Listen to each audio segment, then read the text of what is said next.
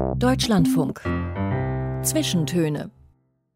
Aus urheberrechtlichen Gründen wurden alle Musiktitel dieser Sendung gekürzt.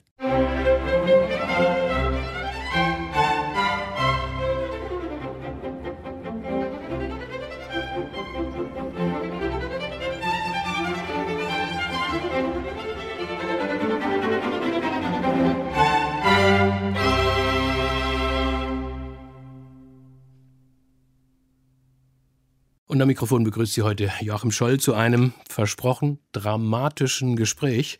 Denn unser Gast, der ist vom Fach. In gleich mehreren Rollen ist nämlich Klaus Pohl ein Name als Schauspieler, als Regisseur, als Dramatiker und jenseits der Theaterwelt auch als Drehbuchautor und Verfasser von zwei Romanen mit dem jüngsten Feier der derzeit Applaus umtoste Erfolge, kann man sagen. Deshalb ist er auch derzeit in Deutschland, sonst lebt er in New York. Und wir haben ihn einige Tage vor unserer Sendung in Berlin getroffen. Schön, dass Sie sich die Zeit nehmen. Willkommen zu den Zwischentönen, Klaus Pohl. Ich freue mich. Wir kommen auf jeden Fall zu bedeutenden Theaternamen und Bühnen mit Ihnen, auf denen Sie standen, Herr Pohl. Etliche Größen spielen mit in Ihrem neuen Roman Sein oder Nicht-Sein. Und daran geht es um die legendäre Neuinszenierung von Shakespeares Hamlet durch Peter Zadek anno 1999. Und Sie erzählen ja, das Drama zuvor, die Proben nämlich dazu. Man hört nun immer, dass Sie dieses Buch eben schon vor 20 Jahren geschrieben haben. Jetzt erst erscheint es, alle Welt liegt flach vor Begeisterung. Wollte das damals keiner haben oder wie ging das zu? Naja, der erste Schritt war, das waren ja meine Tagebücher, nicht, die also über 800 Seiten waren. Dann habe ich die verdichtet und so. Und dann war es eben so, dass alle vom Fach meinten, äh, für Theatergeschichten interessiert sich keiner. Also für diese Art äh, Backstage-Story interessiert sich keiner. Und außerdem auch immer geglaubt haben, man müsste sie alle kennen, nicht? Und ich war da also äh, stur wie ein Widder, der auch mein Sternzeichen ist, und habe gesagt, nee, man muss sie überhaupt nicht kennen, und äh, man wird sie eben im Buch kennenlernen und sich an ihren Leidenschaften, an, ihren, an ihrem Witz, an ihrem äh, Sarkasmus und an ihren äh, Traurigkeiten auch berauschen und begeistern können. Und dann soll es eine Audioaufnahme gegeben haben, ne, die sich dann rumgesprochen hat und plötzlich ging's los. Ja, es war so, also, dass die Ablehnungsmauer so massiv war, äh, dass ich nun wirklich mein letztes Wittergeweih wetzen musste und, ähm, und mich entschied, wenn es jetzt keiner so lesen will und immer abgelehnt wird, dass ich es vorlese. In einem Theater, im Fleetstreet Theater in Hamburg. In, an fünf Abenden habe ich dann den Roman vor einem immer ausverkauften Saal gelesen. Und auch diese Lesungen haben bestätigt, was ich eben immer spürte und wusste. Das Publikum war hingerissen, war begeistert, hat gedacht, kam jeden Abend, niemand fehlte, fünf Abende lang. Und daraus wurde dann so eine Aufnahme eben, so eine Scheibe gemacht. Und die hat dann äh, der Amadeus Gerlach vom Audioverlag, Berliner Audioverlag, hat dann gesagt, na gib mal her, ich versuch's mal mit 500 Scheiben. Und die kam raus, also dieses, dieses äh, Hörbuch, also dieses, äh, dieses Hörbuch, also kam raus, diese Aufnahme, äh, im Anfang März 19, äh, 2020 und hatte sofort begeisterte Zuhörer und wahnsinnig begeisterte Kritiken. Die Süddeutsche überschlug sich, die Frankfurter Allgemeine, der Spiegel und, und, und. Und mich sprachen Leute in Wien an, sind Sie ja, äh, wegen Ihnen sind wir inzwischen zweimal über den Brenner gefahren, weil wir jetzt immer das Hörbuch hören im Auto und nicht abbrechen wollen. Also die Begeisterung war großartig und daraufhin äh, äh, löste sich dann die äh, verlegerische Mauer sozusagen in einen schönen zusammen, blauen Nebel auf, genau. Gut, also vom Inhalt und von der Turbulenz dieser ähm, ganzen Inszenierung, dieser Proben erzählen Sie uns nachher ausführlich, Klaus Pohl, als Appetithappen vorher vielleicht. Es gab ja noch einmal über 20 Jahre vor dieser Neuinszenierung schon mal eine Hamlet-Zadeksche Inszenierung. 1977 in Bochum war das. Genau. Und Zadeks Idee war nun, dieselbe Truppe quasi nochmals zu versammeln. Also we wesentliche Protagonisten sollten nochmal mitspielen. Ulrich Wildgruber, Eva Mattes, Hermann Lause, aber in jeweils anderen Rollen. Ne? Ja, also äh, weil er sich entschieden hatte, Hamlet mit einer Frau zu besetzen, nämlich mit Angela Winkler. Das war also äh, sozusagen die zentrale Idee, auch der zentrale äh, Gag, wenn man so will. Ne? Äh, und die anderen Figuren, Hammer Lause, der König war, der war jetzt der, der Geist und, äh, und der erste Schauspieler in der Schauspielertruppe. Und das, die, die, die tragischere Variante war dann Uli Wildgruber, der wirklich ein genialer Hamlet 1977 in, in Bochum gewesen war. Der war nun also quasi äh, herabgestuft, wenn man das so will, herabgestuft zum Kanzler, zu Polonius. Und damit hat er selber sehr gehadert. Also das hat ihm wehgetan, zumal er auch feste Überzeugung war, dass Hamlet niemals eine Frau sein könnte. Was natürlich ein ganz besonderes dramatisches Moment dann auch in Ihrem Buch darstellt. Sie sollten nun den Horatio spielen. Sie lebten damals schon aber in New York Genau. Und wie muss man sich das vorstellen? Dann hat Telefon geklingelt, hier Peter Zadek ja, und, und, Sie packen sofort, sofort die Koffer? Nee. Ja, ein bisschen. Also das war eine ganz bizarre Szene. Ich lebte also in New York und hatte eine kleine Schreibstube in Chinatown im 15. Stock über zwölf Stockwerken Gemüsehändler.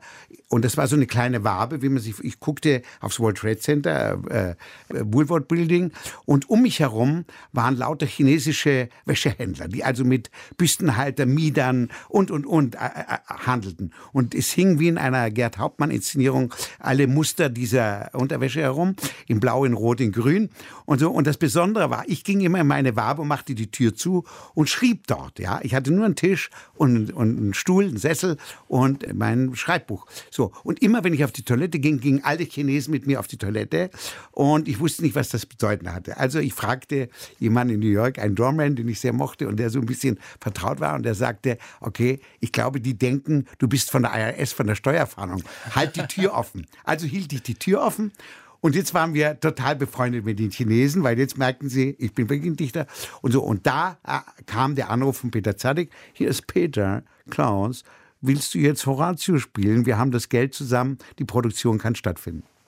Und dann? Und dann habe ich sofort Ja Angebot, gesagt. dass man nicht auslagen kann. Nein, ne? also aus verschiedenen Gründen nicht. Also ich hatte auch nach äh, so äh, vielen Jahren New York eine Sehnsucht nach, nach Europa, auch nach Deutschland vor allen Dingen nach den Kollegen, mit denen ich ja gearbeitet hatte. Und dann war das Besondere, dass das Ganze in Straßburg stattfinden sollte. Straßburg, diese schöne alte Stadt. Und man war weg von, von der ganzen üblichen äh, deutschen Theaterwelt in einer, solchen traumhaften Umgebung mit diesen Kollegen. Das war für mich das schönste Angebot, das ich, glaube ich, in meinem ganzen Leben bekommen habe wie der gelernte Einzelobsthandelskaufmann Klaus Pohl die Theaterbühnen erobert hat. Davon wollen wir hören nach einer ersten Musik aus, ja, man könnte sagen, heimischer Produktion von Lucy Pohl, ihrer Tochter, auch inzwischen bekannt als Schauspielerin, aber sie singt auch. Was haben Sie uns denn mitgebracht? Lucy Pohl singt ich glaube, von Tom Waits was, ne? Und daran hat sie immer gearbeitet, weil sie den so bewundert. Und, äh, und das habe ich mitgebracht. Also, das ist eine Live-Aufnahme ja, aus New York. Ne? In einem Konzert hat sie, als sie auftrat, äh, äh am äh, äh, Public Theater, Joe's Pub, gibt es diesen schönen Club an der Lafayette Street. Und da hat sie äh, einen, einen Tom Waits Abend und noch verschiedene andere Sachen gemacht. Und da hat sie das gesungen, was wir jetzt hören werden. Ganz exklusive Aufnahme. Okay. So, I don't want to grow up by the Ramones, Tom Waits, and now Lucy Pole.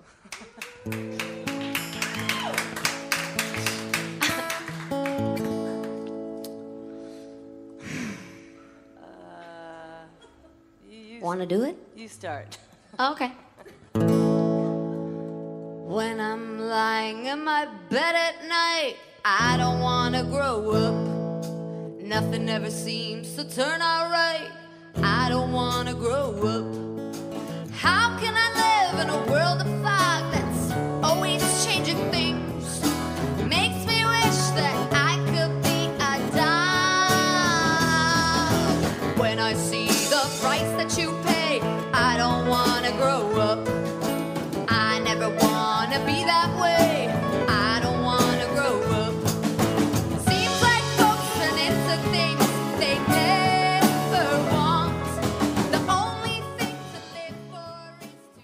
I Don't Wanna Grow Up, der Tom Waits Song in der Fassung von Lucy Pohl und Band, der Tochter unseres Gastes heute Klaus Pohl, hier in den Zwischentönen im Deutschlandfunk. 1952 sind Sie auf die Welt gekommen, Herr Pohl. In Rothenburg ob der Tauber, beschaulichstes Bayern, romantische Fachwerk, Bilderbuchstadt. Wie war es denn da so, das Aufwachsen des kleinen Klaus? ja, es war äh, einerseits sehr romantisch von der Umgebung her, äh, aber dadurch auch sehr ambivalent. Als, als Kind, sagen wir mal bis zehn, zwölf, äh, habe ich mich diesen Schönheiten ganz und gar hingegeben. Ich wollte von Schule und von nichts etwas wissen. Also das Taubertal, die Frankenhöhe, das waren für mich unglaublich schöne Entdeckungen ich habe ein Floß mir gebastelt am, am, an der Tauber und eine Insel gehabt, wo ich die Vögel gesprochen habe, die dort waren mit denen. Und äh, und immer den Plan gehabt, über die Taube in den Main, über den Main in den Rhein, in die Nordsee. Ich wollte nach Amerika. Ich wollte also mit meinem Floß äh, verschwinden. Dann mit zwölf allerdings war es so, äh, da gab es ein Angebot von einem Gemüseladen. Die suchten Laufburschen oder jemand, der also aufräumt und so. Und ich bekam bei meinen Eltern, waren Flüchtlinge, sehr arm und so, kein Taschengeld. Und dort konnte man sich in der Woche fünf Mark verdienen, was schön war. Also toll, für jemanden, der nichts hatte, war es toll. Dazu bekam man auch das angestoßene Obst und das angegammelte Gemüse. Also man hatte also ich hatte da einen schönen Verdienst plötzlich. Nun war es so, dass ich eine ganze lange Schlange da bewarb um diesen Job, aber der Chef, der Herr Assel, wie er hieß, Willi Assel, ein kleiner, runder Mann, auch ein Theatermann, werde ich später noch erzählen, der ging die Reihe ab und deutete auf mich und nahm mich. Da war ich so stolz und glücklich und habe unheimlich geschafft. Und das jetzt, erste Casting. So ist es. Und habe es äh, mit Bravour, ohne dass ich was dazu getan habe, also für mich entschieden.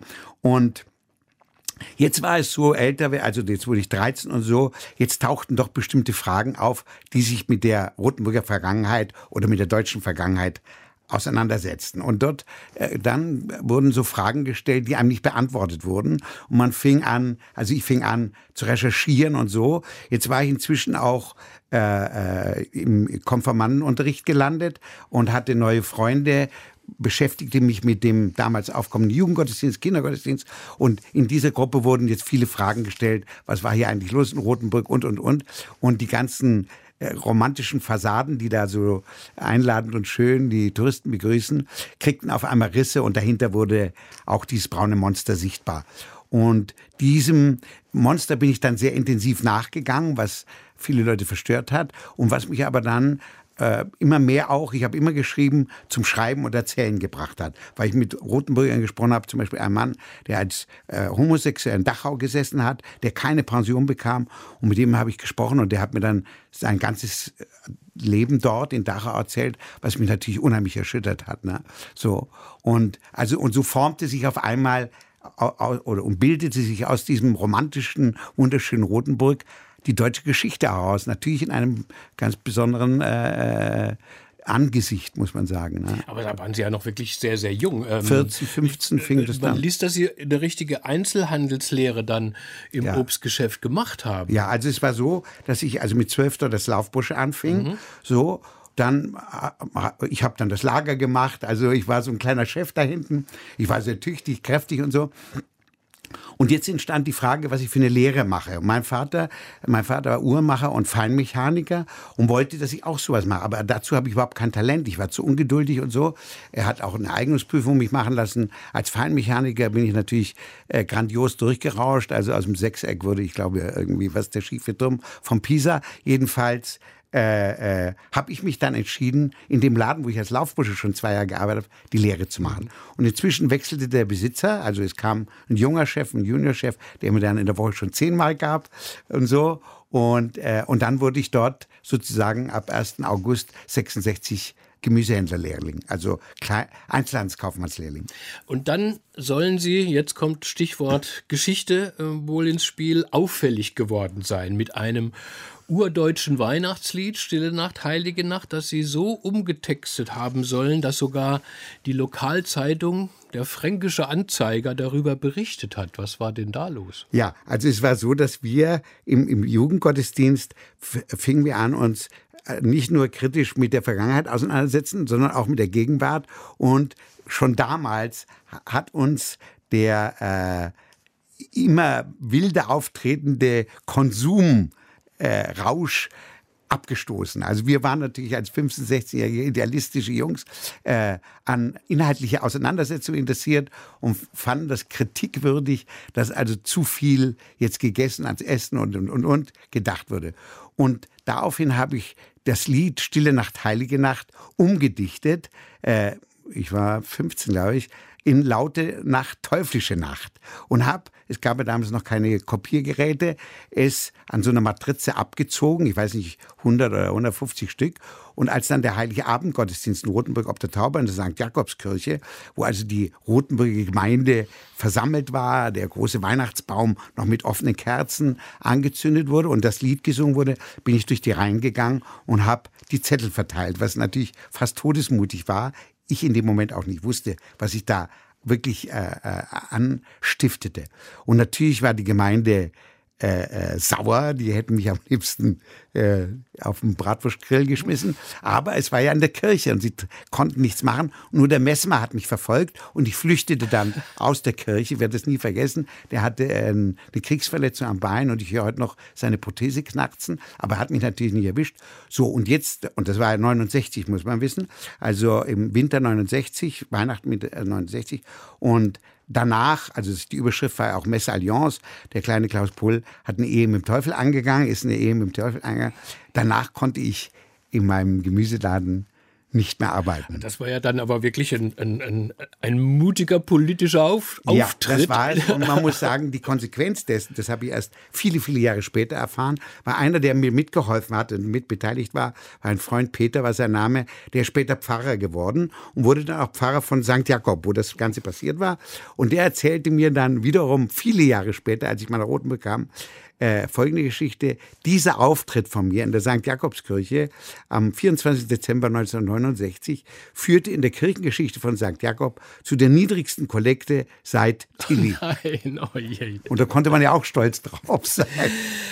Also gut, von, dieser, von diesem Auftritt zog es sie dann bald auf die Bühne. Man, ich habe gar nicht viel gefunden, was sie ähm, bis, bis sie 21 waren, gemacht haben. Also erst es hieß, sie gingen nach München, als sie 17 waren. Mit 21 waren sie dann plötzlich in Berlin auf der Max-Reinhardt Schauspielschule. Was, was, wie muss man sich das denn vorstellen? Mit, also, mit 17 mussten sie Rotenburg ob der Tauber verlassen. Ja, sozusagen. am 30. Ja? Dezember habe ich mein Köfferchen genommen, weil mhm. es war klar, der Job ist hier beendet, hier kann ich nicht mehr sein. Ja. Und so, oh, auch meine Eltern waren äh, sehr, sehr sauer und enttäuscht auch. Aus der Stadt gejagt. Sozusagen.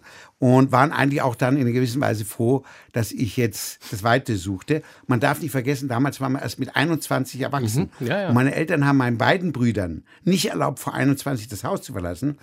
Aber durch meine Protestaktion und durch mein wildes Gebaren äh, äh, waren sie eigentlich froh, dass ich das Weite suchte. Weil natürlich als Flüchtlinge hatten sie sowieso so eine heikle Position und dann auch noch der Junge, wo alle in Rotenburg dachten, dahinter stecken die Eltern aus dem Osten mhm. und so, dass der sich so aufhört. Jedenfalls, ich bin mit dem Zug nach München gefahren und Käfer, Feinkost Käfer, der heute inzwischen berühmt ist und so, der hatte noch so einen kleinen Laden an der Schumannstraße, war aber dabei, sich zu vergrößern und suchte Leute genau mit meiner Aus die Ausbildung, die ich hatte.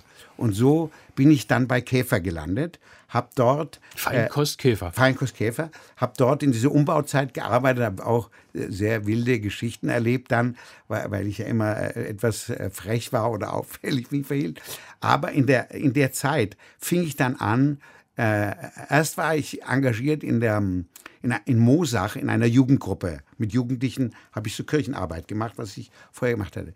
Und dort, das lief aber außer Rand und Band, die waren so wild und so. Und dann hat der Pfarrer gemeint, er, er, er möchte jetzt auch nicht mehr mit mir das äh, machen.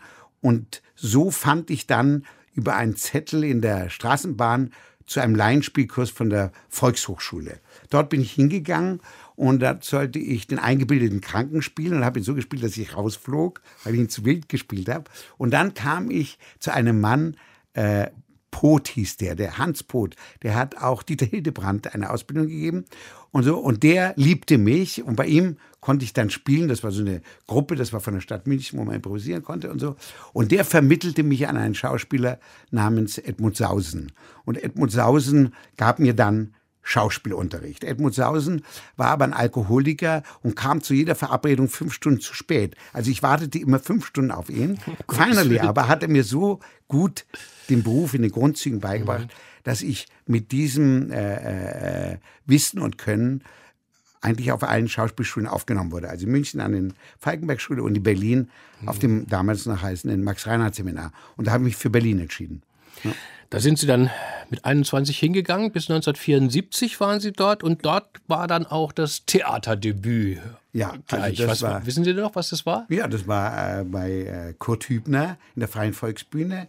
Romeo und Julia. Also und äh, ich wollte weg von der Schule, weil sie genügte mir nicht und habe mich dann, das war ja noch an der Schaperstraße beim Kurt Hübner, vor das Büro gesetzt, immer. Und er ist immer über mich drüber gestiegen und hat immer gesagt, was willst du? Wir vorsprechen. Er hat gesagt, er braucht niemanden.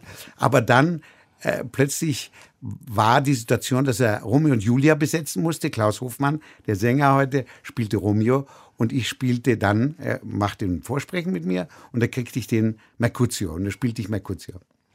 Und zwei Jahre später schon hat sie der erste Große in seine Truppe geholt, Ivan Nagel, genau. Schauspielhaus. Hamburg. Man, das ging ja los wie der Blitz. Ja, das ging los wie der Blitz. Also der, das mit Ivan Nagel ist auch eine schöne Geschichte. Es war so, mit mir war auf der Schauspielschule äh, ein äh, Kommilitone, Kalle Maslow, der sehr, sehr schön aussah, ein sehr schöner junger Mann, der immer sehr viele äh, äh, bizarre Liebesgeschichten hatte und unter anderem eine mit Eva Mattes, die er kennengelernt hatte, also in den Semesterferien am Schauspielhaus als Bühnenarbeiter gearbeitet hat. Und Jetzt kam er zurück und äh, brannte von dieser Liebe und sagte, ich habe jetzt die tollste Eroberung meines Lebens gemacht. Und so lernte ich Eva Mattes kennen, die uns beiden ein Vorsprechen bei Ivan Nagel verschafft hat. Und jetzt kam ich nach Hamburg und jetzt war das Vorsprechen. Und zuerst sprach natürlich der Freund von Eva, Kalle, vor. Aber das ging irgendwie schief, sein Vorsprechen. Und es äh, führte auch zu irgendeiner peinlichen Situation. Und ich saß da irgendwie im Eck, mein Mäntelchen, und dann sagt, fragte der Nagel, und Sie, was machen Sie denn da in der Ecke? Habe ich gesagt, ich denke, ich bin auch hier zum Vorsprechen. Bitte schön, weil man wollte auch aus so einer peinlichen Situation rauskommen. Und da habe ich vorgesprochen und war eine Stunde später bei, bei der Sekretärin von Ivan Nagel und habe meinen ersten Vertrag mit dem Deutschen Schauspielhaus Was haben Sie denn vorgesprochen? Ich habe vorgesprochen äh, von Ionesco, den ähm, Mörder ohne Bezahlung.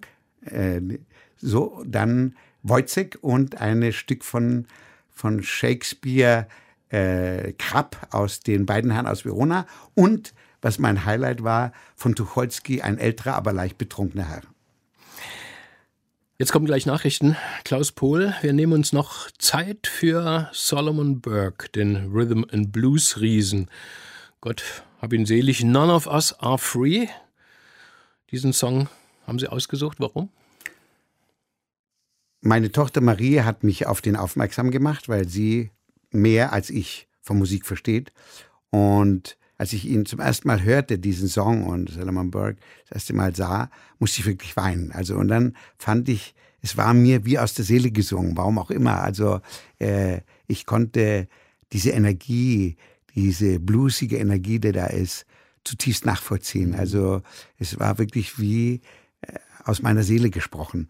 Und dann kenne ich natürlich in, in, New York viele Musiker durch meine Frau, also Anthony Coleman und andere und so. Und wir haben dann viel über ihn gesprochen und geschwärmt, was für ein genialer Musiker er ist und wie tief sein Blick geht in jeder Beziehung, ja. Also sein Blick als Musiker und auch als Mensch, der das Spiel der Mächtigen durchschaut. Ich habe nochmal nachgeschaut.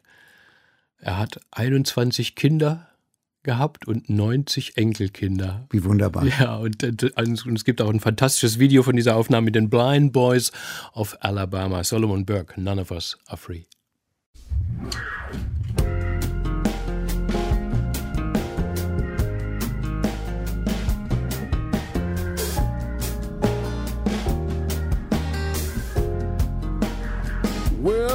Better listen, my sisters and brothers, because if you do, you can hear There are voices still calling across the years.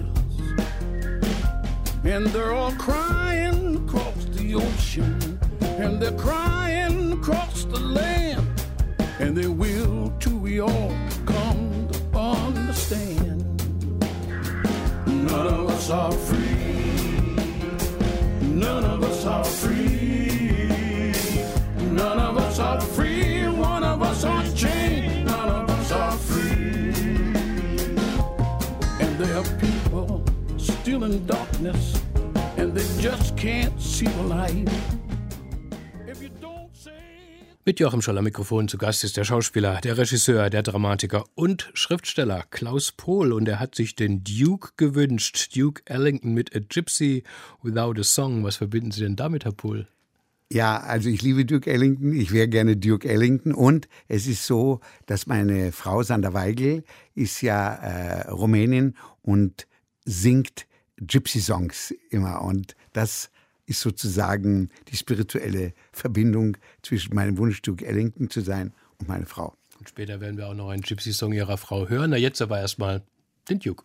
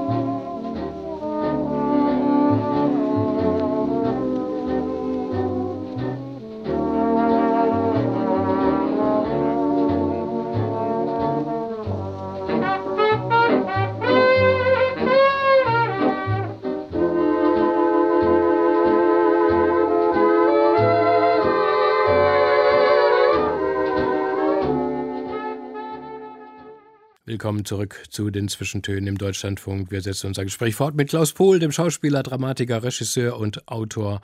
Auf seinen Wunsch haben wir gerade Duke Ellington, A Gypsy Without a Song, äh, gehört.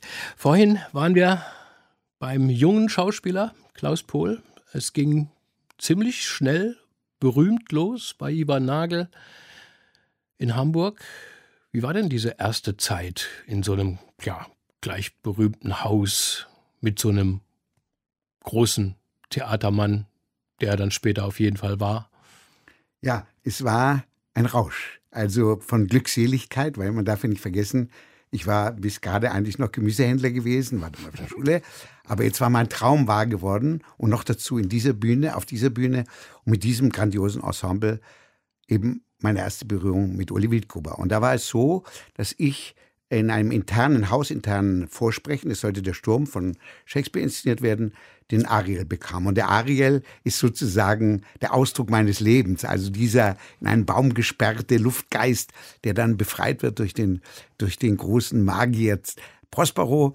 Und den äh, äh, sollte ich spielen. Jetzt war ich besetzt und plötzlich rief Ivan Nagel an, das ist jetzt zu der Frage, wie das war, und sagte, du, wir müssen dich umbesetzen auf den Liebhaber, auf den Ferdinand, äh, äh weil wir da niemanden richtig finden. Und daraufhin bin ich zu Ivan Nagel und habe gesagt, werde ich nie vergessen, eigentlich so wie Hans Albers, ich spiele keine Liebhaber. was? habe ich gesagt, nein, ich spiele keinen das Liebhaber. Haben Sie sich getraut? Ich will, ja, das habe ich mich getraut. Ich will richtige Rollen spielen und der Ariel ist meine Rolle. Die kann nur ich spielen. Und das hat den Ivan Nagel auch beeindruckt. Da rief mich der Regisseur an, das war Wilfried Minks, und hat gesagt, beruhige dich, wir kriegen das hin. Und dann habe ich es gespielt, zusammen mit Uli Wildgruber als mein Konterpart. Das war der Caliban, also der Erdgeist, der immer gegen den Ariel kämpfte. Und äh, ich hatte mich dann gründlichst auf diese Rolle vorbereitet. Die ich musste ja unglaublich artistische Dinge da tun, auf Stelzen gehen, Portalflug, was ich alles machen musste. Ich war ganz jung, dürr, wie ein, äh, wie ein Streichholz. Und in dem Sinne hat mich dann das Ensemble auch akzeptiert und dann passierte, was im Roman ja beschrieben ist. Äh, der Regisseur hat in einer Szene äh, Wolfshunde in, in Pelze gepackt und die stürzten sich auf Uli Wildgruber, einer, der sich losgerissen hatte und ich lenkte ihn dann ab, lenkte ihn auf mich, diesen Hund und brachte ihn ins Off. Und dadurch waren wir dann, also Uli und ich, Uli hat dann immer gesagt, du bist mein Lebensretter sozusagen. Von dem äh, Hund gerettet auf der äh, Bühne. So, und damit war ich zu Hause in diesem Ensemble. Ne? Aber es ging auch schnell hin zu weiteren Rollen, nämlich als Regisseur, der sie dann auch wurden. Und noch bedeutsamer erscheint, zumindest jetzt in der Rückschau, ja auch ja die nächste strahlende Karriere als Autor, als Dramatiker. Wenn ich richtig gezählt habe, sind es 20 Stücke, die Sie geschrieben haben, aufgeführt an großen Häusern auch, inszeniert von großen Namen. 1984, da wurden Sie zum Dramatiker des Jahres gekürt. Gerade mal 32 Jahre alt, muss man mal da, dazu sagen. Dann kamen etliche Preise hinzu. Also das begann schon früh, Ende der 70er Jahre äh, mit dem Schreiben. Wie muss man sich das eigentlich vorstellen? Sie waren jetzt gerade Schauspieler, gerade im Glück, wie Sie sagen, dann Regie, dann Schreiben. Ging das alles so zusammen? War das alles eins oder?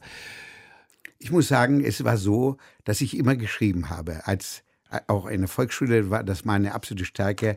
Aufsätze, Erzählungen, auch Beobachtungen, schon damals kleine Essays und so. Und das Schreiben war immer meine äh, richtige Leidenschaft. Aber es war kompliziert für jemanden wie mich in dieser Ausbildungssituation jetzt zu sagen, äh, wie, wie mache ich den Weg zum Schriftsteller. Ich habe gerne gespielt und ich werde nie vergessen, als dann der Ariel Premiere hatte, ich hatte einen unglaublichen Erfolg bei den Kritikern und beim Publikum und da hing also von mir äh, Fassaden hoch am Deutschen Schauspielhaus das Bild, ich als Luftgeist mit dem geschorenen Kopf.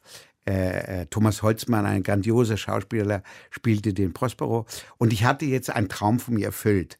Und ich werde nie vergessen, wie ich da stand vom Schauspielhaus und gesagt habe zu mir, ja, das ist der eine Traum, der auch deine Eitelkeit auf eine unglaublich schöne und, und, und, und bizarre Weise bedient. Aber meine eigentliche Leidenschaft ist eigentlich das Schreiben. So. Und ich hatte ja da schon äh, etliches geschrieben und jetzt wollte ich ein Stück schreiben und da war das Ensemble beieinander und haben gesagt, schreib doch mal was über die Zeit, dann war das die Zeit der Berufsverbote, dann haben wir mit dem Ensemble gesessen, da habe ich gesagt, für Michel Rehberg schreibe ich da die Rolle und den. Und so ist dieses erste Stück, das dann in Kammerspielen aufgeführt wurde, uraufgeführt, der Name Himmel auch die Frau entstanden. Und da war ich jetzt sozusagen bei meiner tieferen Leidenschaft mhm. angelangt. Ein, Flüchtling, sogar ein Flüchtlingsdrama ist dabei. Das alte Land, damit sind sie dann richtig bekannt geworden. 1984 war das. Ich meine, heute ist die Problematik beständig auf den Theaterbühnen. Was war denn das für ein Zuschnitt damals? Naja, es war so, dass das ist eigentlich im Grunde die Geschichte meiner Eltern. Also meine äh, Mutter ist aus, aus, aus Masuren die hatten dort einen Bauernhof und sind als Flüchtlinge nach Schleswig-Holstein bzw. dann nach Bayern gekommen. Und diese Situation, also direkt nach dem äh, Zweiten Weltkrieg 1945, äh, die hat mich aufgrund ihrer Offenheit, politischen Offenheit, aber auch menschlichen und so weiter und so fort, angesichts dieser Katastrophe wahnsinnig fasziniert. Und da habe ich ein Stück gemacht, das alte Land.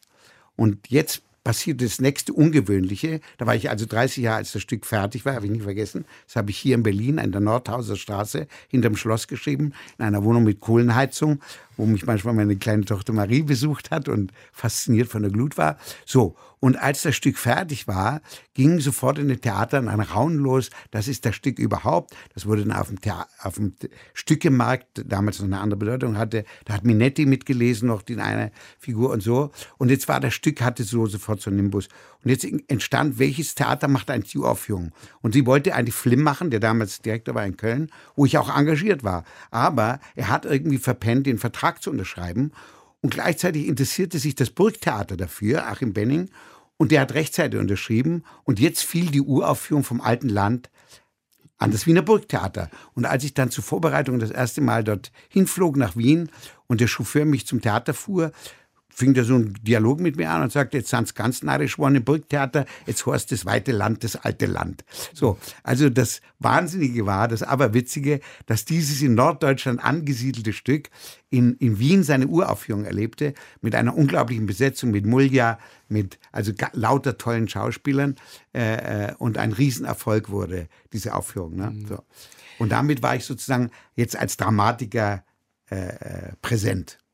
Ich meine, fast jedes Jahr in den 1980ern äh, gab es eine neue Uraufführung. Also die Arbeiten müssen ihnen förmlich aus der Feder geflossen sein. Ich meine, wenn man alles zusammenzählt, da waren sie ab Mitte 30 ein gemachter Theatermann. Also auf und vor der Bühne am Schreibtisch. Und dann gehen sie 1992 nach New York, lassen sich dort nieder. Was war das für ein Schritt, Herr Pohl? Ich meine, vermute, dass man im Big Apple ihren Namen erstmal buchstabieren musste, ähm, ne? wie es so ist, wenn man als bekannter Mensch nach New York kommt, sagen sie, Herr, wer ist das? Äh, Klaus Pohl? Who, who, who, who, is, ja. who is he? Ich meine, in Deutschland waren sie ein Star. Ja. War das nicht eine Art Karrierekillerschritt? Ja, vielleicht, aber ich äh, habe nie so eine große Lust an dem Star-Dasein gehabt. Ich wollte mhm. also arbeiten, aber es kamen verschiedene andere Dinge dazu. Einmal wollte ich, wir wollten ja erstmal nur ein Jahr gehen und ich wollte, dass meine Töchter besser Englisch sprechen als ich. Das war eine Sache. Und dann ist ja meine Frau ist ähm, aus Rumänien, in die, also in die DDR gekommen, durch, weil sie verwandt ist mit der Helene Weigel und, und zwar ist sie nach Deutschland gekommen, eine Woche bevor die Mauer gebaut wurde, was für sie auch als 13-jähriges Mädchen ein Schock war. Dann ist sie, mit Thomas Brasch hat sie die Flugblätter verteilt gegen den Einmarsch äh, äh der äh, Sowjetunion in die CSR, ist in, ins Gefängnis gekommen in der DDR. Also sie hatte ein sehr ambivalentes Verhältnis mit Deutschland. Und als sie das erste Mal in New York war, sagte sie, das ist ja meine Stadt. Und das war also unser Traum. Aber ich sagte, den erfülle ich dir. Wir gehen jetzt für ein Jahr nach New York. Die Kinder gehen ein Jahr auf die Schule und dann sprechen sie besser Englisch als ich. Und sie können mich immer übersetzen und so. Und aus dem ein Jahr sind dann 20 Jahre geworden. Für meine Frau und für meine Töchter mehr als für mich. Ich bin dann, also nach sieben Jahren oder acht Jahren, also als 99 mhm. kam, bin ich hin und her gependelt mehr. Ne? Das heißt, Sie haben dann dort geschrieben? Ich habe dort geschrieben, also die Stoffe, die ich hatte, mhm. also in diesem kleinen schönen äh, Büro da in Chinatown. Mhm. Und, äh, und dann bin ich damit nach Deutschland gefahren und habe es dort vorgelesen an den Theatern. Wir haben darüber gesprochen und dann kam es zu den diversen Aufführungen. Und dann kam er, der Anruf von Peter Zadek. Und gleich machen wir uns auf mit Ihnen nach Straßburg, Klaus Pohl, wo die Proben zum Hamlet äh, stattfanden und Ihr Roman dann entstand. Aber erst hören wir wieder Musik aus der polischen Familie. Das haben Sie Ihre Frau schon so wunderbar eingeführt, die Sander Weigel, die Regisseurin und Sängerin und Ihre Ehefrau natürlich. Was hören wir von ihr? Lume Lume, ne? Das also, ist ein altes Volkslied. Ne? Ja, und das äh, singt sie für meine Begriffe so äh, besonders. Also ich habe, als sie das erste Mal mir vorgesungen hat, mich äh, vollkommen verliebt in sie und auch in ihre Stimme. Und es ist nach wie vor so, dass wenn sie das singt in New York, dass es den Leuten durch und durch geht.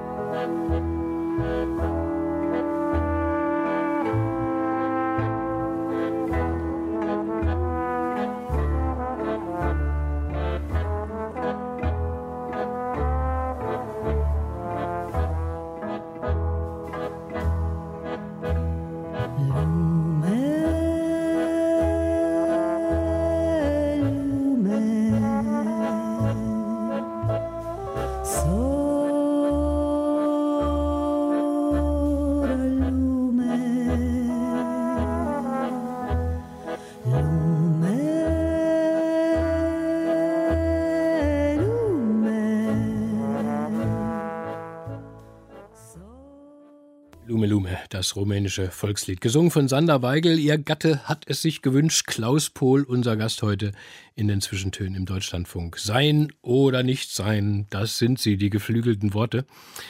Die Frage, die auch ja, allen geläufig ist, die Shakespeares Hamlet nicht kennen.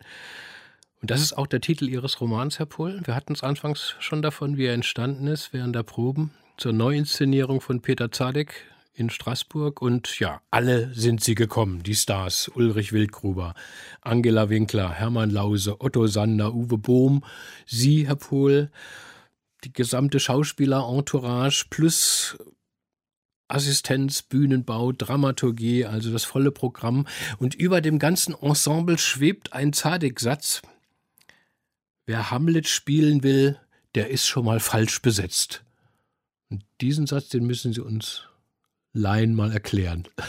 Nun, äh, Hamlet selbst sagt ja, äh, Schmach und Gram, dass ich zur Welt sie einzurichten kam. Also Hamlet will nicht Hamlet sein. Das ist, glaube ich, ganz zentral auch für das Verständnis des Stückes.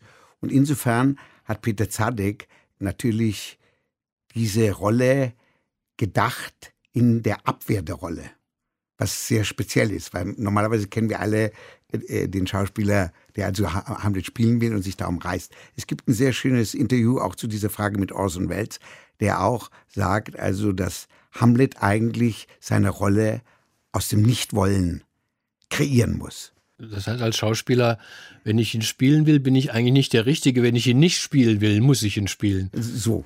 Und das ist natürlich Catch-22 in einer Weise. Ne? Aber äh, Zadek war ein Meister im Umgang mit Catch-22. Also er hat schon sehr genau besetzt in Hinsicht dieser Fragen. Er konnte natürlich nicht abschätzen, wie weit diese Ablehnung bei Angela Winkler gehen würde. Und die, diese, diese sehr weitgehende Ablehnung von der Rolle ihrerseits hat dann dieses hier geschilderte Drama kreiert. Catch 22, der alte Joseph Heller aus dem Roman Wenn du verrückt bist, dann musst du nicht in den Krieg. Wenn du allerdings sagst, dass du verrückt bist, kannst du nicht verrückt sein. So wird dann dieser Schuh draus. Genau. Herr Pohl, wir lassen uns in den Zwischentönen eigentlich nichts vorlesen, aber heute muss mal eine Ausnahme sein, weil ich finde, so wirklich der beste Eindruck entsteht, was da geschah in Straßburg. Und wir wollen eine ganz kurze Passage hören aus Ihrem Roman. Es ist der erste Probentag und Ulrich Wildgruber ist nicht da. Er schwänzt, weil er ein Gastspiel abends in Essen hat und die Dramaturgin muss nun dem Regisseur, dem Peter Zadek, diese Botschaft verkünden. Und dann? Zunächst herrschte Totenstille. Dann war der Meister bedrohlich leise zu vernehmen. Wie bitte? Uli ist heute fort zu einem Gastspiel? Peter Zadeks Dramaturgin Bärbel die er vom Berliner Ensemble mitgebracht hatte, eine tapfere, ebenso kluge wie emsige Mitarbeiterin, treu und zuverlässig, nickte und zuckte zugleich bedauernd mit den Schultern. Die Nachricht von Wildgrubers Abwesenheit war für den Regisseur ein Tiefschlag. Während ich zu Hause sitze, mich auf diese wichtige erste Probe vorbereite, weißt du, dass Uli Wildgruber heute nicht in Straßburg sein wird. Ihr wisst es alle, alle meine Mitarbeiter, aber ich, ich weiß es nicht. Unfassbar. Bärbel, Du musst dich anders auf mich konzentrieren. Warum habt ihr mir nicht Bescheid gesagt? Antworte doch endlich. Wir haben Bescheid gesagt, antwortete die Dramaturgin. Wir gingen davon aus, dass der Auftritt des Geistes eine ganze Probe beanspruchen würde. Notfalls könnten wir den ersten Auftritt der Polonius-Familie überspringen bis zu Hamlets Monolog O schmölze doch dies allzu feste Fleisch. Zadek bekam einen Tobsuchtsanfall. Überspringen? Ich überspringe nichts, das weißt du. Warum hast du mir nicht Bescheid gesagt? Bärbel, ausgerechnet du, meine Treueste, warum? Warum sagst du mir nicht, dass Wildgruber heute wo sein wird? In Essen. Warum hat man mir das nicht mitgeteilt, als ich noch reagieren konnte? Wir, wir, wir haben es einfach nicht geschafft. Sorry, sprich nicht Englisch mit mir. Nicht geschafft, nicht geschafft. Was nicht geschafft? Peter, warum sagst du jetzt meinen Namen? Ich weiß doch, dass ich Peter heiße. Noch. Peter, sag mir nicht meinen Namen. Sag mir, was nicht geschafft. Was habt ihr nicht geschafft? Nachzusehen, nachzusehen, nachzusehen. Wo nachzusehen? Nachzusehen auf dem Plan. Mach mich nicht wahnsinnig. Auf welchem Plan? Auf dem Plan mit den gewährten Schauspielerurlauben für Gastspiele. So, sagte Zadek, müde von dem wie ein Brummkreisel sich drehenden Disput. Wir sind ja wie du von Ullis Abwesenheit ganz überrascht worden. Zadek schnaufte, krümmte sich, hob schief den Kopf in die Höhe. Sein Blick stieg die weißen Wände hinauf. Ach, und ich hatte so viel vor heute. Es ist zwecklos. Daraufhin setzte er sich an seinen Regietisch. Er wühlte im Textbuch von Hamlet, als könnte er Wildgruber zwischen den Blättern finden. Clara, rief er, mein Regietisch wackelt, mein Regietisch muss entwackelt werden. Dankeschön, Klaus Pohl. Ein Blitzlicht war das aus diesen Probenwochen, die dann beginnende Szene, wie es sie zuhauf gibt. Ständig flippt jemand aus. Am dramatischsten dann Angela Winkler. Sie soll den Hamlet spielen, fühlt sich völlig überfordert und haut zwischendurch einfach ab. Was, was war da im Busch? Also sie hat dem Druck nicht mehr standhalten können. Sie wollte Hamlet tatsächlich nicht Nein. spielen. Also sie hat, es kamen verschiedene Dinge hinzu. Das war nicht nur Zickengehabe, im Gegenteil. Es war erstmal so, dass die Übersetzung sehr spät fertig wurde. Sie schaffte es nicht, diese Masse Text zu lernen. Und Hamlet, darf man nicht vergessen, ist das Stück und die Rolle mit dem meisten Text in der dramatischen Weltliteratur. So, das war das eine. Und dann kam natürlich die Konstellation hinzu Uli Wildgruber. Uli Wildgruber, der ein grandioser, wirklich, ich habe ihn zigmal gesehen, genialer Hamlet gewesen ist, 1977 in Bochum, der war nun sozusagen an ihrer Seite als Polonius. Mhm. Das kam jetzt als zusätzlicher Druck hinzu. Und plötzlich realisierte Angela, dass das äh, für sie mental nicht zu schaffen ist. Und plötzlich war sie verschwunden. Das war nach einer fulminanten Wirtshausnacht, wo wir gesoffen haben, wo Uli auch im wahrsten Sinne des Wortes alles mal rausgelassen hatte, was ihn, in ihm äh, kochte und waberte und woberte. Also, wo er auch sagte, Hamlet kann nur ein Mann sein, du kannst das gar nicht spielen, du bist zu dumm dazu und so. Also diese Wirtshausnacht äh, uferte total aus und am nächsten Morgen äh, war Angela Winkler verschwunden. Und keiner wusste wo. Sie hatte ein paar Zettel lagen rum. Es wird schlimm enden. Und alle haben dann gedacht, Mensch, die bringt sich um und, und, und also es war eine unglaublich disparate Stimmung herrschte. Dann kam also Zadek, äh, gab so eine Sitzung, ihr habt ja alle gehört, die ist jetzt abgehauen, wir müssen sie finden, aber erstmal dürfen wir nicht die Stimmung fallen lassen, wir werden schon hinkriegen. Und dann kam der Assistent Jan Fischer und sagte, Mensch, ich habe so eine erste Adresse von ihr, wo, also in den Vogesen irgendwo beim, beim Bienen, beim Honigbauern ist sie.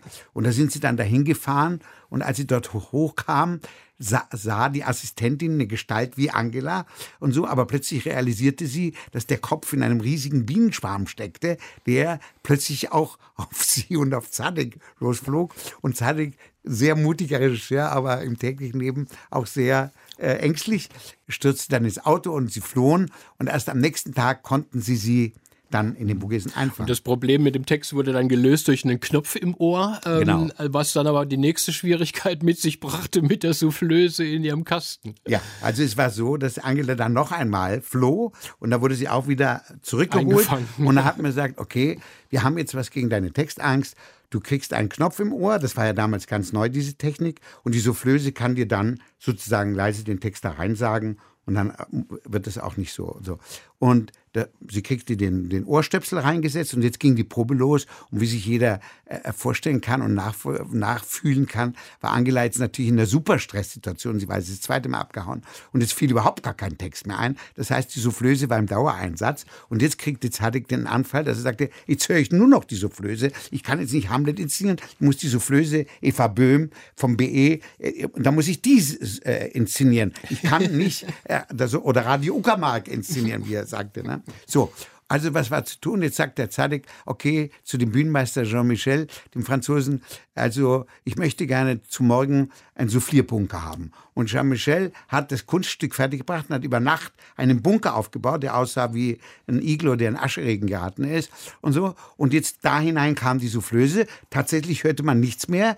Angela hat den Knopf im Ohr, das ging also gut. Mhm. Aber maximal 60 Minuten, weil der, der, Bunker war luftdicht sozusagen. Und jetzt kam also eine blau-grün angelaufene Soufflöse herausgestürzt, um Luft zu schnappen. Äh, und, und das war dann mhm. sozusagen äh, das nächste Meine, Problem. Apropos Bühnenmeister, ähm, einmal äh, lässt, äh, vorher lässt Zadek das ganze Bühnenbild weiß streichen und plötzlich, als alles fertig ist, äh, will er es plötzlich schwarz haben und der, der Bühnenmeister, der bricht dann förmlich zusammen, flippt aus, legt die Arbeit nieder. Ich meine, man, beim Lesen denkt man als Nicht-Theatermensch oft, äh, die haben doch alle einen, einen, Schuss, ja, mit ihren Allüren und ihren Ausbrüchen. Also eine ständige Exzentrik auch irgendwie so am Werke. Es gibt ja so einen Spruch, mach nicht so ein Theater. Also ich, äh, wenn man ihr Buch liest, denkt man, ja, genau so geht es zu. Ist das wirklich die Realität bei euch? Dort war sie, die, dort war sie die Realität. Also äh, es, es kam Verschiedenes zusammen und sicher spielte auch das Stück eine große Rolle. Also das betrifft zum Beispiel auch mich. Zadek hatte eigentlich ganz genau besetzt und spielte auch mit den internen Spannungen, auch mit dem Problem, das Angela mit dem Polonius hatte, das Problem, das äh, Wildgruber mit sich selber hatte, mit seiner, mit seiner äh, Gesundheit und so weiter und so fort. Auch dort fand er, dass das das Problem der Rolle ist, dass der äh, nicht mehr auf der Höhe der Zeit ist, dass er versucht zu überleben und unglaublich mit sich und, und seinen Gebrechen zu kämpfen hat. Und dann, wenn man das Stück Hamlet auch mal liest, ist ja auch dieses Stück von einer permanenten Disparatheit. Es geht dort fast noch schlimmer als in der Inszenierung zu. Also was da alles passiert, was da schief läuft, was da verdächtigt wird, was da im Hintergrund auch an, an, an Bosheit lauert, was was der Hamlet aufdecken will, wie auch immer. Also im Grunde hat der Zadig das riesengroße Kunststück fertiggebracht, dass er eine Doppelinszenierung gemacht hat. Er hat sein Ensemble mit diesen ganz verschiedenen Temperamenten so ins Spiel gebracht, dass sie Hamlet spielen konnten nach seinem Verständnis. Was, aber wie hat er das gemacht? Also ich meine, mal weg vom Wahnsinn zum Genie. Was machte denn Peter Zadig zu solch einem? Also was ist seine Kunst, sein Stil? Wie bringt er denn alle dazu, alles aus sich rauszuholen? Also Sie schreiben auch an einer Stelle von der erbarmungslosen Quälerei seiner Truppe, die am Ende grandios aufgeht. Naja, schauen Sie, wenn, wenn man jetzt zum Beispiel mal nimmt, äh, was, was ist der Unterschied von einem Maler wie Goya zu einem anderen Maler? Ne? Und wenn man dann ein Bild anschaut, ein ganz kleines Bild, wo, wo er malt eine Szene, wo eine Frau quasi zu einer Vergewaltigung geführt wird, welchen Ausdruck er den Figuren gibt. Also bei Zadig, es war seine Person. Es, es ist Peter Zadig gewesen, der uns gegenüber saß und wir spürten, wie er uns durchschaute, wie er uns äh, äh, kannte und wie wir uns in ihm spiegelten. Und das war das Faszinierende. Alle waren sauer wie auf jeden guten Kapitän Ahab und sagen, wir schlagen ihn tot, jetzt müssen wir noch dorthin dem Hai hinterherfahren und dorthin will er auch noch und so. Aber dann, wenn es soweit war, wo man sagt, jetzt vergiften wir ihn oder schmeißen ihn aus dem Fenster raus, dann hat man doch gesagt, naja, vielleicht ist es doch am interessantesten mhm. mit ihm, diese, diese, diese Abenteuerreise äh, zu machen. Ich, meine, ich liebe ja so, so Blicke hinter die Kulissen von, von, von jedweder Kunst. Und, aber klar braucht ähm, so eine High-Class-Inszenierung, ähm, also für das Wiener Burgtheater war das ja auch eine, eine riesige Infrastruktur. Ja, da sind also ganze Stäbe mit befasst ne, von Bühnen. Und mal ganz rational äh, war ich verblüfft. Es gibt oder es gab sogar einen Fechtmeister, ja. der die Schauspieler regelmäßig trainiert. Die müssen auch dahin, also ganz professionell. Also da trifft dann der Wahnsinn dann wieder auf ja, klares das, Handwerk. Beispiel, ja. ja. gut, das war das natürlich, da kommen verschiedene Faktoren zusammen. Der Fechtmeister ist ja erstmal auch eine Person für sich selber. Der, hat ein, der ist engagiert, aber er hat auch seinen Ehrgeiz und er wollte dort auch ein riesentolles Gefecht abliefern, was er auch letztendlich gemacht hat. So, und jetzt äh, hat er natürlich bei Hamlet und äh, Laertes, die also am Schluss dieses Wahnsinnsgefecht äh, ausfechten müssen, seinen ganzen Ehrgeiz reingelegt. Und Uwe Bohm, der immer sagte, Mensch, diese Rolle ist ja so winzig klein, die hat nur sechs Minuten Text, also das Gefecht ist das Höhepunkt dieser, der legt jetzt auch seinen ganzen Ehrgeiz rein. Und Angela äh, wollte sich nicht den Schneid abkaufen lassen und hat da unglaublich gut mitgehalten. Hat auch dieses ganze Training mitgemacht, was wirklich sehr kräfteraubend war und so. Und dann kam es halt zu der Szene, die im Roman geschildert ist, äh, das erste Mal, dass wir diese Stelle erreichten, das große Gefecht. Und die haben so gefochten, dass man, also sowas habe ich auch nie erlebt auf der Bühne. Ich habe viele Gefechte äh, selber gemacht und mit, miterlebt. Also die haben so aufeinander eingeprügelt und geschlagen und, und, und mit Finden pariert und so. Äh, und am Schluss haben sie sich tatsächlich verletzt. Es war auch so, dass Uwe Bohm immer noch nicht seinen Ehrgeiz mäßigen konnte und auf der Premiere in Wien äh, sich ein Bänderriss zuzog, weshalb er für die nächsten 14 Ta Vorstellungen umbesetzt werden musste. Ne? Und dieser Fechtmeister hat die, das Gefecht ganz aus der Psychologie der Figuren gemacht, während Sade gesagt hat, das darfst du nicht, sonst, sonst können sie nur einmal fechten, dann sind sie tot. Ne? So. Und das waren aus all diesen disparaten Dingen ist sozusagen die Aufführung entstanden, aus dem Missverständnis, aus den verschiedenen Ehrgeizen und äh, Leidenschaften. Mhm. Es gab dann eine Vorpremiere in Straßburg, dann die richtige in Wien am Burgtheater. Sie sagten es schon, umjubelt. Heute sagt man dazu ein Stück Theatergeschichte. Ist also dieses ganze Tohu Wabohu vorher, dieses äh, ich kann nicht, ich will nicht, ich mach Schluss, es ist alles zwecklos, ich kann so nicht arbeiten, immer spitz auf Knopf, so diese Stimmung. Am Ende ja dann doch wieder nur ein Spiel. Ich meine, wenn der Vorhang dann aufgeht, dann sind sie anscheinend alle on top. Ja, aber das da darf man nicht, das ist ähnlich wie bei Billy Wilder, wenn Sie mal schauen, wenn er gemacht hat äh, äh, Sunset Boulevard, also wie sie die Produzenten ausgetrickst haben. Und auch sein Genie hat dieses eigentlich unmögliche Stück möglich gemacht. Und das, was, wenn der Vorhang aufging, das, das, was wir spielten, war die Geschichte dieser Proben. Mhm. Nicht? Also Zadek hat immer gesagt, sichert euch nicht ab, ihr müsst es spielen wie beim ersten Durchlauf, wie wir es gemacht haben. Er hat, er war ja kein Regisseur, der eben, das ist dieser Satz Peimann, der äh, sagt, ihr spielt wie für Peimann, wo das alles festgelegt ist. Dann bist du da und da stehst du dort und dann mache ich dann das. Also das, was er das Verabredungstheater nannte. Äh, die Aufführung musste jedes Mal, auch bei den 30, 40, 50 Vorstellungen, die wir hier an der Schaubühne gespielt haben, neu kreiert werden von den Schauspielern. Natürlich sind viele Dinge, haben sich eingeschliffen und so. Und da war er dann auch immer, wenn er sich eine Vorstellung mal angesehen hat, unzufrieden und sagte, ja, ihr, ihr kabelt das jetzt so runter, aber ihr müsst wieder zu diesem Zustand finden von davor. Ne? Und natürlich war diese Inszenierung durchdrungen von seinem Geist und von seinen Augen, auch von seinem Zuschauen. Meine, dieser Hamlet hat natürlich ein tragisches Ende, ihr Roman aber auch, weil, und da ist es eben dann kein Roman mehr und deswegen darf man es auch verraten, im selben Jahr 99 Ulrich Wildgruber Selbstmord begangen hat. Er hat sich im Meer ertränkt. Zuvor gab es noch viele gefeierte Aufführungen, auch in Berlin. Und sie schildern, wie Otto Sander sie dann anruft, nachdem die letzte Aufführung äh, stattgefunden hat. Komm mal gleich in die Paris-Bar. Ich muss dir was sagen. Und da sind sie hingegangen und er hat es ihnen dann erzählt. Wie haben sie denn da in dieser Nacht miteinander geredet über diesen Schluss, den Ulrich Wildgruber da gezogen hat? Es war natürlich in einem ganz besonderen Sinne traurig, weil Uli hat das immer angekündigt, schon seit Jahren. Also wenn man, solange ich ihn kannte, hat er immer von seinem Ende gesprochen, von seinem Selbstmord, dass er aufhören wollte und so weiter und so fort. Er wollte ja auch ursprünglich, ist er mal von der Probe mit Peimann in, in, in Heidelberg, ist er äh, geflüchtet und wollte nach China, um dort Postbote zu werden. Wurde dann eingefangen vom Assistenten. Also es war ein angekündigter Selbstmord. Und das Besondere bei Uli war, dass er das immer in eine unglaublich groteske, komische äh, Art und Weise verpackt hat. Also hat man, man gedacht, es sei eine Pose oder so, man ja, hat sich geglaubt, auch sein ja. Witz und seine, mhm. sein, eben Hermann Lause war ja immer sauer und hat gesagt, der, der sappelt jetzt die ganze Zeit, der erzählt ja schon die ganze Zeit von seinem Selbstmord. Und da war eben auch dieser Witz da mit den Haifischen und so, wo, wo sich zwei Haifische unterhalten, äh, äh wer wer jetzt das bessere Frühstück hatte und der eine sagt, ich habe gerade eine schwedische Jungfrau gegessen und der andere sagt, ja, ich habe einen alten Schauspieler gegessen und dann sagt er, was ist denn am alten Schauspieler so lecker? Und dann sagt er, ja, so eine Leber und kein Rückgrat. Und das war dann immer Ulis Absprung. Er sagt, so möchte er gerne im, in der Silvesternacht 1999 von einem Haifisch als alter Schauspieler mit ohne Rückgrat und großer Leber verschlungen werden. Und natürlich kann das keiner wirklich ernst nehmen. Mhm. So. Und plötzlich, es kam ja in den Nachrichten, in den Abendnachrichten, und plötzlich war es wahr geworden. Also ich war, Ignaz Kirchner zum Beispiel ist heulend aus dem Gasthaus gestürzt und hat ununterbrochen gerufen, er hat es gemacht, er hat es gemacht mhm. und so. Also, und es war natürlich unglaublich traurig. Aber man muss auch sagen, der Zadek hat 14 Tage später ihn umbesetzt.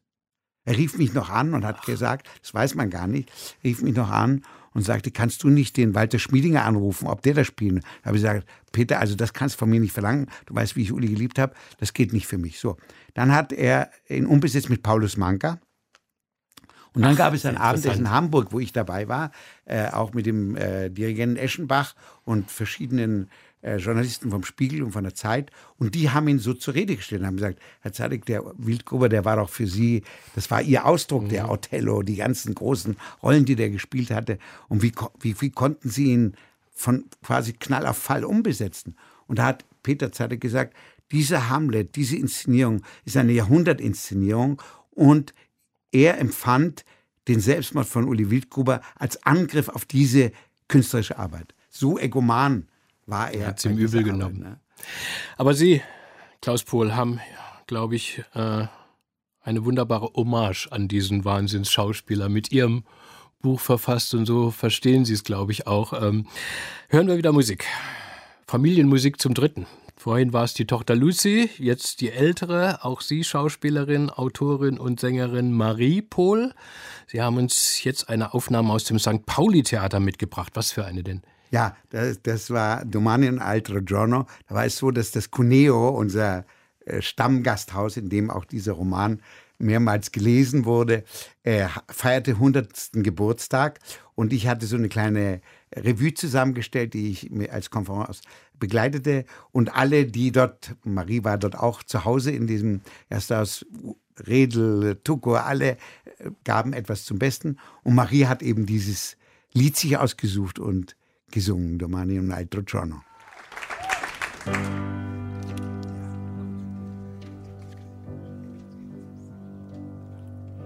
È uno di quei giorni che ti prende la malinconia che fino a sera non ti lascia più. La mia fede è troppo scossa ormai, ma prego e penso fra di me proviamo anche con Dio, non si sa mai. E non c'è niente di più triste in giornate come queste che ricordare la felicità. Sapendo già che è inutile ripetere, chissà, domani un altro giorno si vedrà. Di quei giorni in cui rivedo tutta la mia vita, bilancio che non ho. E uno altro giorno. Das Lied von Ornella Vanoni hat Marie Pohl gesungen für Klaus Pohl, den Vater, hier in den Zwischentönen im Deutschlandfunk. Ich habe gehört, Herr Pohl, dass es Pläne gibt, jetzt Ihren Roman sogar zu verfilmen. Stimmt das? Ja, also äh, der Produzent Benno Seigel in Hamburg hat also die äh, Rechte erworben und das Besondere ist, dass ich es zusammen mit Joachim Meyerhoff mache. Joachim würde die Regie führen. Wir sitzen jetzt am Drehbuch, wenn er seine Premiere hat und so und äh, wollen gerne einen grandiosen Schauspielerfilm, eine Hommage an diesen schönen Beruf, an die Leidenschaften und den Wahnsinn Wo, machen. wobei die erste äh, Frage ja wohl die der Besetzung der Rollen ist. Ähm, wer sollte, könnte denn Peter Zadek spielen? Haben ja, da haben wir auch Idee? bestimmte Ideen und so, aber das lassen wir also äh, ganz entspannt auf uns zukommen. Ich glaube, dass wir uns jetzt nicht so sehr daran orientieren werden an Ähnlichkeiten, aber den inneren Charakter müssen wir genau Mhm. äh, äh, treffen und äh, wir fantasieren herum und mal sehen, was rauskommt. Ja. Aber Sie könnten sich doch selber spielen, oder? Ja, ob ich das will, ist eine andere Frage. Aber das muss man, das hängt jetzt auch davon ab, wer spielt jetzt die Angela Winkler. Also das Besondere war ja, Ja, ja, meine, ja. also rechte in der Rolle auch Liebesbeziehung zu ihr, dass ich sie so verehrt und geliebt habe. Ne? Aber man könnte sich natürlich auch als Theaterstück vorstellen, auch insofern reizvoll, also Spiel im Spiel.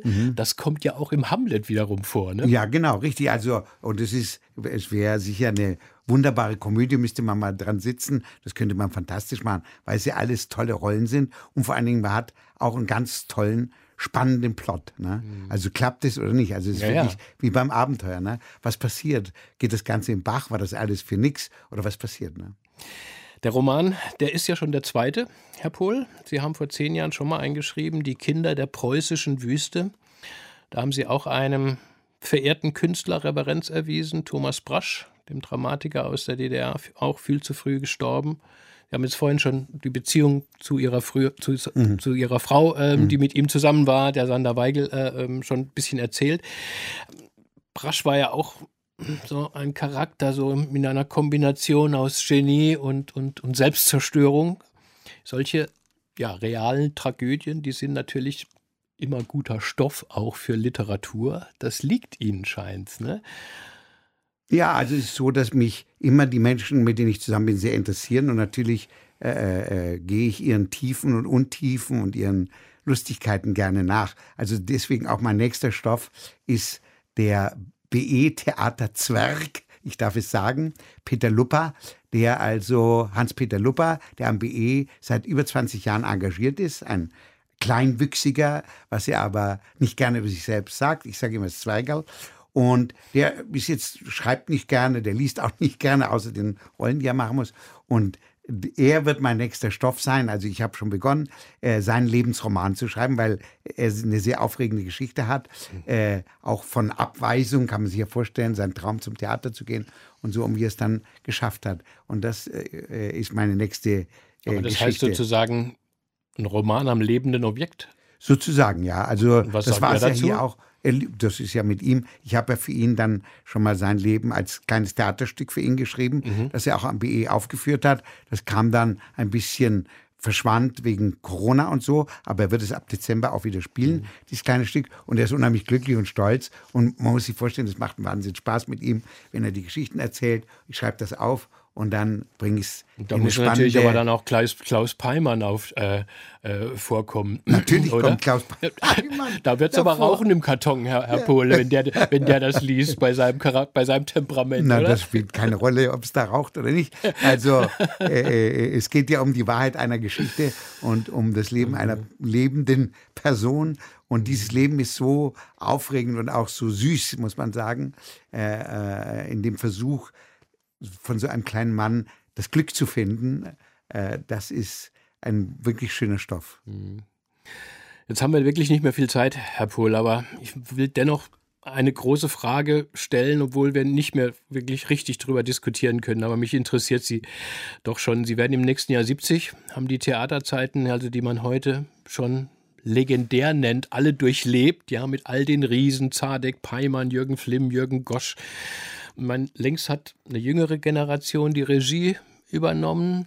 Wie sieht denn so ein Kempe wie Sie auf diese Jungen jetzt? Gehen Sie noch interessiert und gerne manchmal, ins Theater? Also, manchmal gehe ich ins Theater.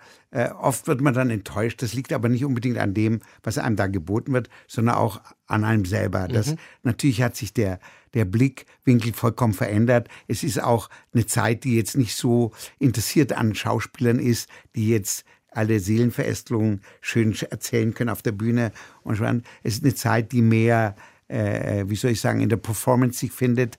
Es ist ein vollkommen anderes Theater, als wir es gemacht haben. Ne? Und, äh, und vieles finde ich interessant, vieles finde ich total blöd. War das damals schon so? Wie, also naja, ich meine, wissen Sie, ich meine, äh, ich bin immer gerne ins Theater gegangen, so bis in die 90er. Dann kam so das Regietheater und irgendwann dachte ich, ach Mensch, ich habe jetzt keine Lust mehr auf ja, irgendwie so, so, einen Quark das und so. Halt, ne? Ich weiß, dass man da immer so ein bisschen als spießig und doof gilt, wenn man das sagt, aber, aber ich hatte dann irgendwann das Interesse verloren. Also mich hat immer am Theater interessiert, die Schauspieler und wie sie mit, mit Menschenfiguren umgehen, mhm. was sie erzählen, was ihnen einfällt. Also Luc Bondi, Zadek und so diese Regisseure, die auch, auch Peimann hat tolle Aufführungen in Stuttgart gemacht, halt ganz anders, er arbeitet ja vollkommen mhm. anders. Aber, und Gosch, mit Gosch habe ich Warten auf Godot gemacht in Köln. Und, und es war interessant, sich auch mit solchen Regisseuren äh, äh über die menschlichen Abgründe zu verständigen und dafür eine Spielform zu finden und eine Form auf dem Theater die, das Interesse ist heute woanders hingewandert. Das ist auch theoretischer geworden. Die Figuren werden, also sie dürfen ja schon nicht mal mehr Namen haben, da lachen sie sich tot und sagen, mhm. very old fashioned, ja. Also bei dir heißt der noch Meier oder, oder Huber oder so. Äh, und insofern ist eben sozusagen diese Karawane weitergezogen und in dieser Landschaft angelangt, in der wird sie auch nicht bleiben, die wird wieder woanders hinkommen. Ne? Klaus Wohl, vielen Dank für dieses Gespräch.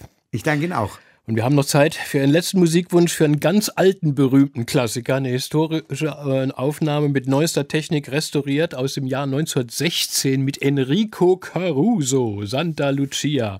Wie sind Sie denn da drauf gestoßen? Ach, ich liebe Caruso und Caruso ist, hat meine Seele und ich habe seine. Also ein, ein Pizzabäcker, der die Welt mit seinem Gesang erobert. Das ist doch ein Ideal.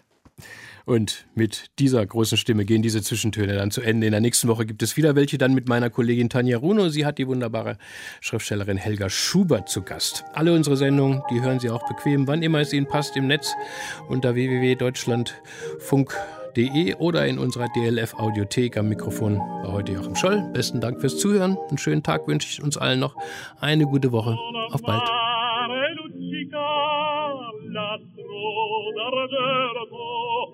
placida l'ordo, prospero il vento, sul mare luccica l'astro d'argento, placida l'ordo, prospero il vento, venite raggi del barco,